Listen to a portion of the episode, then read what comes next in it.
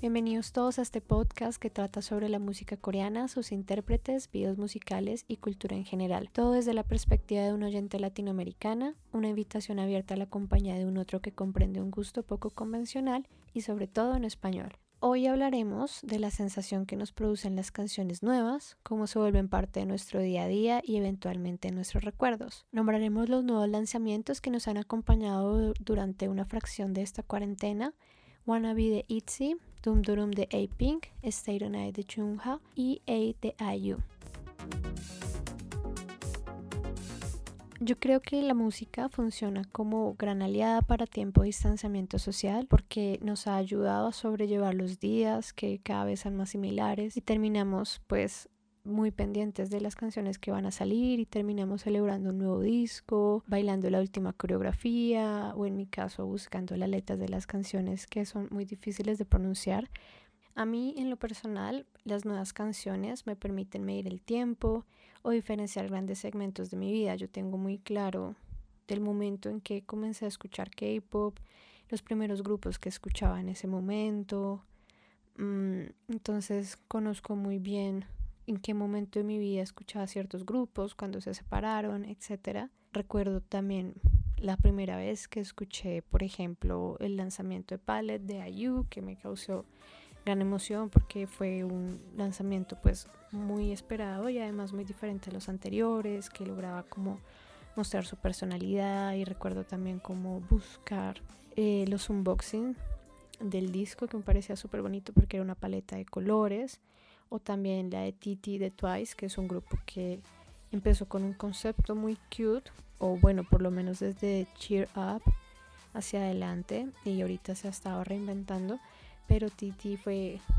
como darse cuenta que, que uno no podía evitar que le gustara, que uno podía tener resistencia, pero igual le iba a encantar, y Titi fue de estas canciones que dije ya, este grupo me gusta y, y no me va a resistir más, y me acuerdo bastante de ese 2016 cuando lo lanzaron. Y el último que me causó pues gran emoción fue Bad Boy de Red Velvet, que fue el momento en que ya había decidido que el grupo me gustaba mucho, las había encontrado desde Picaboo en 2017 y cuando salió Bad Boy en enero del 2018 fue genial. Es un concepto que al día de hoy pienso que es muy acorde a las personalidades de las chicas, el video es muy lindo, la coreografía es muy, muy, muy, muy interesante y pues donde exhibe como Sulgi, que es pues mi cantante favorita y mi bailarina favorita y pues mi favorita del grupo en conclusión. Y ver todas las fancam de ella y repetir la canción y fue para mí la canción del 2018 que repetí una y otra vez. Entonces tengo muy claro cada vez que hay un nuevo lanzamiento, tengo muy claro en qué segmento de mi vida ese lanzamiento estaba.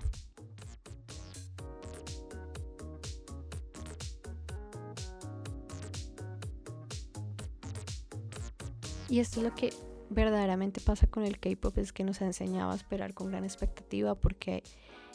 está desde las imágenes promocionales de cada integrante del grupo, que salen dependiendo cuántos días quedan para el lanzamiento. Por ejemplo, en este momento que estoy grabando el podcast,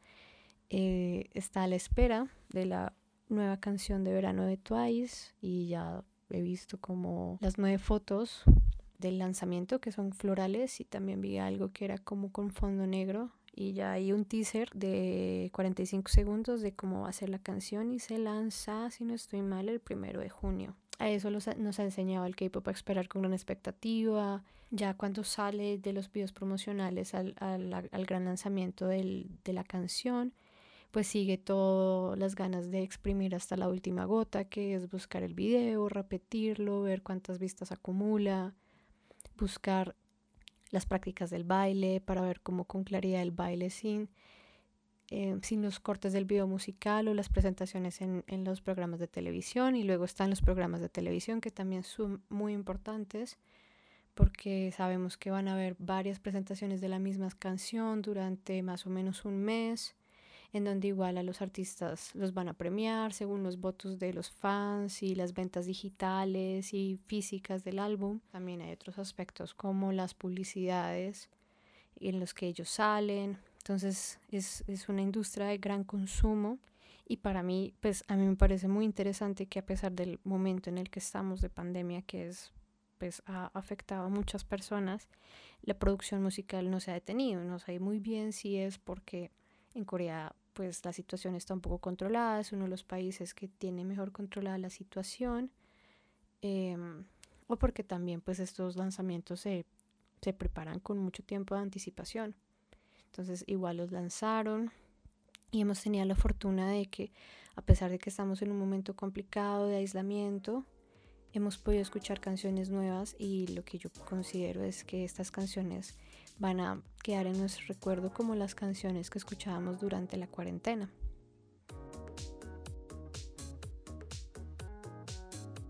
Y bueno, ya entrando en materia, el primer lanzamiento que encaja dentro de la cuarentena fue Wanna Be de ITZY.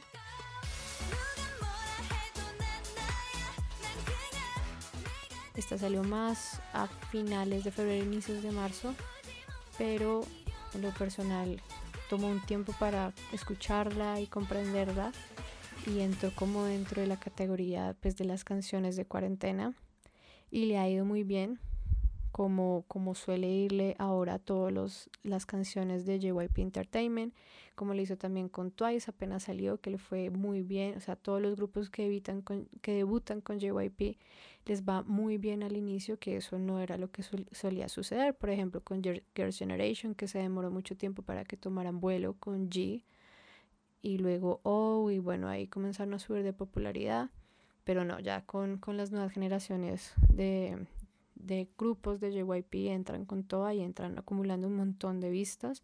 Por ejemplo, Wannabe en estos momentos acumula 122 millones de vistas, que es bastante importante. Y también se ha vuelto muy popular en, digamos, como en plataformas como TikTok, en donde funciona replicar como estos bailes y se hace más popular y las personas buscan la canción y ven el video. Creo que en Corea también TikTok funciona muy bien porque he visto varios. Me, me introduzco en, en, el, en el mundo del TikTok y también me he dado cuenta que hay muchos fans que han encontrado un nuevo lugar donde compartir sus gustos sobre el K-pop, sobre canciones antiguas, sobre coreografías, sobre muchas cosas. Entonces ahora, gracias a la popularidad y también a la globalización, hay otros lugares y otros espacios donde compartir el gusto por el K-pop. Bueno, continuamos con Doom Doom de A-Pink. Quienes destacan por reinventarse como un grupo senior A-Pink debutó hace nueve años y ya para esta época la gran mayoría de grupos o se han separado o las canciones ya no entran a los rankings o algo sucede y no, y no hay como gran efecto sobre, sobre la industria musical que además es supremamente competitiva. Pero en el caso de A-Pink pues ha funcionado en sus últimos tres lanzamientos que yo también he seguido con gran entusiasmo porque me parecen que aportan más a, más que el estilo cute que llevaban desde el 2010, que de todas maneras las escucho desde esa época, pero igual los videos desde I'm So Sick, Un Un y Doom Durum son videos que para mí están relacionados en el aspecto visual. Eh, son sets súper monocromáticos, como que exaltan la belleza de cada una de las integrantes y las canciones también están como muy unidas, más hacia el concepto del Gear Crush, que es como un concepto más maduro y que se diferencia como el estilo cute de las faldas colegialas que salieron en 2010. Entonces esta canción de Doom Durum es genial y también entra como a la lista diaria de la cuarentena. La siguiente canción es Stay the Night de Chung Ha.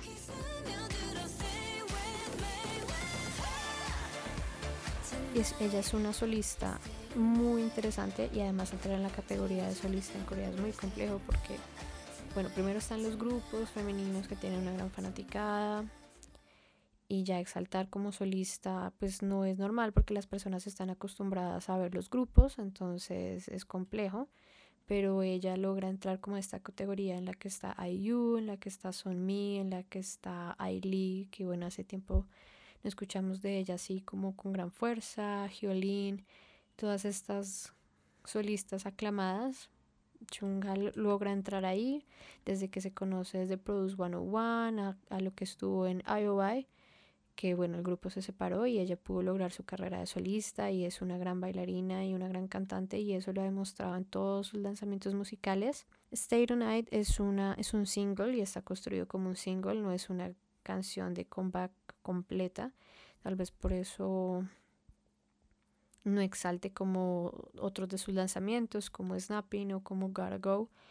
Pero en lo personal es una canción que me gusta mucho porque siento que es muy experimental, que experimenta como con el sonido de los noventas, como con la idea del ballroom, con la idea del vogue y por eso incluye bailarines en tacones y maquillados, que también sigue siendo una idea muy controversial en Corea, las cuestiones de sexualidad y de interpretación de género. Entonces es, es, muy valioso que veamos esto en un video musical y sobre todo porque ya tiene una gran aceptación con el público y es, es una gran canción para, para escuchar, para ver las coreografías, el video es precioso, hay transiciones súper bellas eh, de luz, de color, la atención al detalle de las coreografías es, es sin duda una marca individual que ella ha creado y que seguro ninguna otra solista puede mezclar como el baile y la música y es sin duda una gran canción para escuchar en estos tiempos de cuarentena. Y para cerrar, hablamos del último lanzamiento de IU, un poco, un poco muy anticipado, ya que ella había sacado música desde el año pasado con Love Poem, que está Blooming, que es este video súper bonito a su lado y como positivo entonces ahora nos trae Eight. Y es la oportunidad que ella tiene un poco de hablar o de expresar metafóricamente, decimos todos los fans, sobre la situación de, de Sully y de Jonghyun que fallecieron hace poco. Es la forma en la que ella metafóricamente eh, un, recuento de sus memorias con ellos, un los ve felices y, y, entiende que puede compartir con ella solo con ellos solo en su memoria y es un video muy bonito, es eh, al estilo de la balada de IU, que trae conversaciones a la mesa que ella solo puede traer porque ella es considerada una de las mejores solistas de Corea y también con el título de The Nation Little Sister, que es como súper alto y que puede traer conversaciones como la depresión, como los desórdenes alimenticios, como la presión en, en la industria musical. Creo que ella es ella es capaz de traer todos estos temas que otros artistas no lo pueden hacer por temor a ser juzgados por el público en general. IU es sin duda una de las cantantes más representativas de, de Corea. Tiene una gran voz, tiene un gran talento, es capaz de escribir sus propias canciones, de componerlas, de, de hacer conciertos en vivo eh, muy, muy, muy poderosos y es sin duda esta canción un regalo más para para los que estamos pues esperando en casa que toda esta situación pase.